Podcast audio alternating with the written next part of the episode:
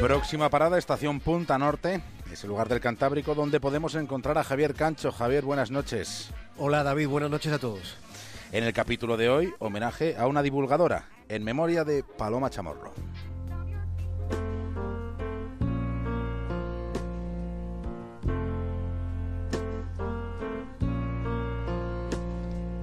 Esta es la noche adecuada, en un día perfecto, para recordar a una precursora de la comunicación que merece ser recordada porque nunca frecuentó los parámetros de lo convencional.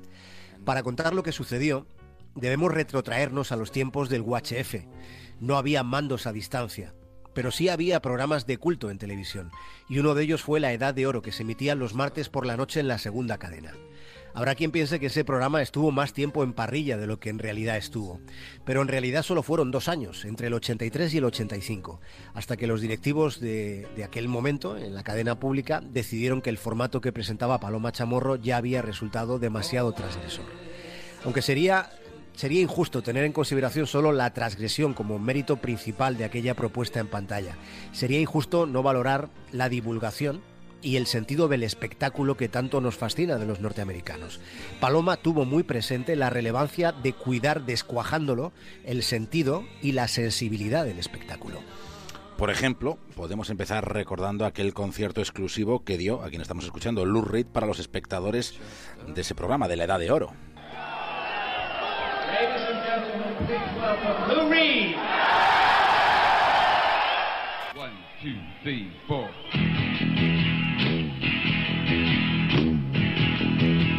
Que estamos escuchando fue el comienzo de aquel concierto en Barcelona en 1984.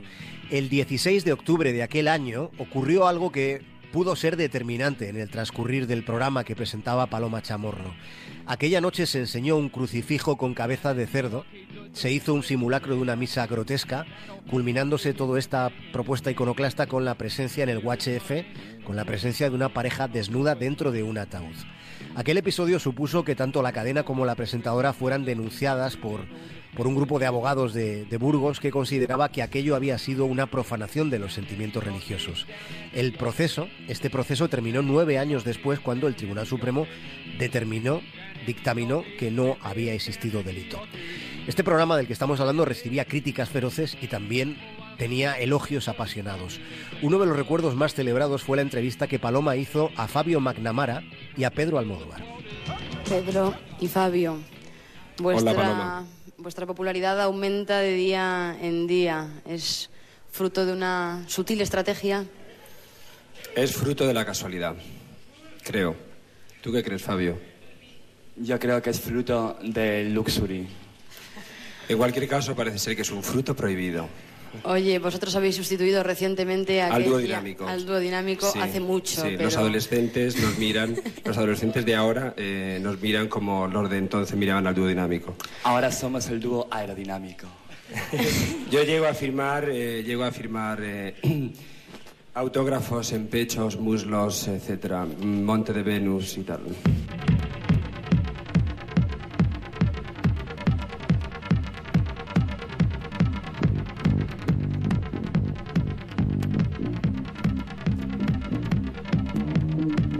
Muchos recordarán esta canción titulada Satanasa, aunque lo que quizás se ha olvidado es que cuando Paloma Chamorro les entrevistaba, entrevistaba a Almodóvar y a McNamara, ellos eran todavía unos desconocidos para la mayoría.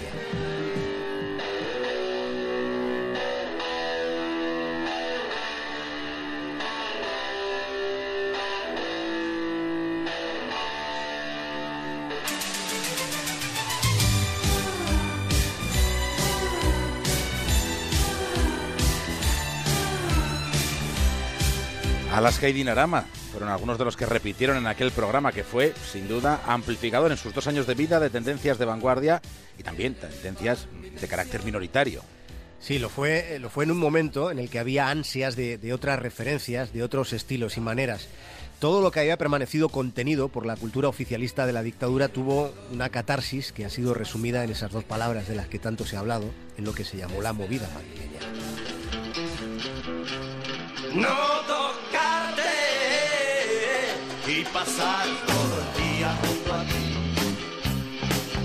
No tocarte Un país en llamas eh, era el título del álbum que Radio Futura también presentó en la Edad de Oro.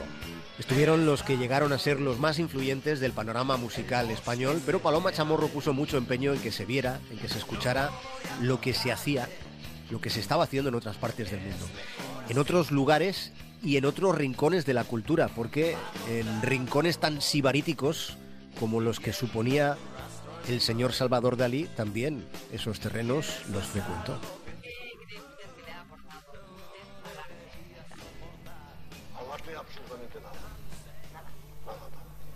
Porque no, no, porque soy, lo digo siempre, soy muy mal pintor por la razón de que soy demasiado inteligente para ser buen pintor. Para ser buen pintor hay que ser un poco burro. ¿Y a la vida? A, menos, a menos uh, Velázquez, que eso, ese es un genio que pasa de mucho al acto pictórico. Y a la vida pues le debo todo. Se notaba el transcurrir del tiempo en este sonido que acabamos de escuchar en esa entrevista que Chamorro le hacía a Dalí. Pasa la vida y no hemos notado que hemos vivido cuando pasa la vida. De todo lo que hoy les podamos contar en este programa o en otros, de todo lo que les cuenten en esta fecha y en las que vengan, esta es una de las mayores verdades. Pasa la vida y terminan yéndose personajes con tanta vida como Paloma Chamorro, después de haber sido capaz de sobrevivir incluso a una entrevista con Salvador Dalí. Pero si alguien estaba capacitada o capacitado para deglutir las respuestas del genio, pues era Paloma Chamorro, que estudió filosofía. De hecho, se consideraba a sí misma una filósofa de la acción. Y en relación a lo que pueda considerarse real, otro de sus programas, David, llevaba el título de La realidad inventada. Hombre, podía parecer inventada la realidad de una entrevista que fue real. Chamorro preguntaba así a siniestro total. ¿Pero por qué, por qué hacéis unas letras tan ordinarias? No, bueno, eso hay que aclararlo de una vez por todas, porque es que los... Eh, nosotros lo único que hacemos es recuperar una tradición que empieza en el arcipreste de Ita, en el... No, es en serio. Sí, sí, totalmente en serio. Eh, nosotros leímos el arciprestedita en el bachillerato porque nos obligaron y entonces hemos hecho eh, recuperar esa tradición, que bueno, luego sigue en Quevedo, luego siguen, creo que hay unos cuentos muy marranos de Samaniego y, y bueno, hemos llegado hasta los cuplés y hasta las canciones de María Jiménez. Nosotros solo hemos recogido la tradición.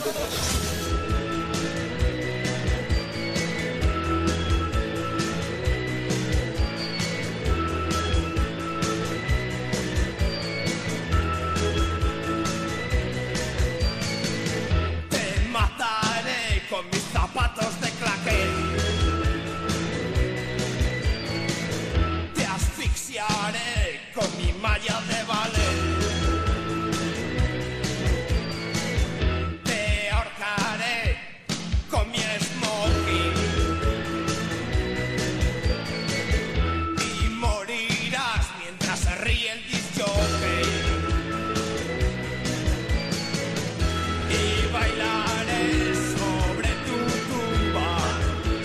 Paloma Chamorro, homenaje a Paloma Chamorro que propuso que nos diéramos una vuelta por el lado más salvaje de la vida.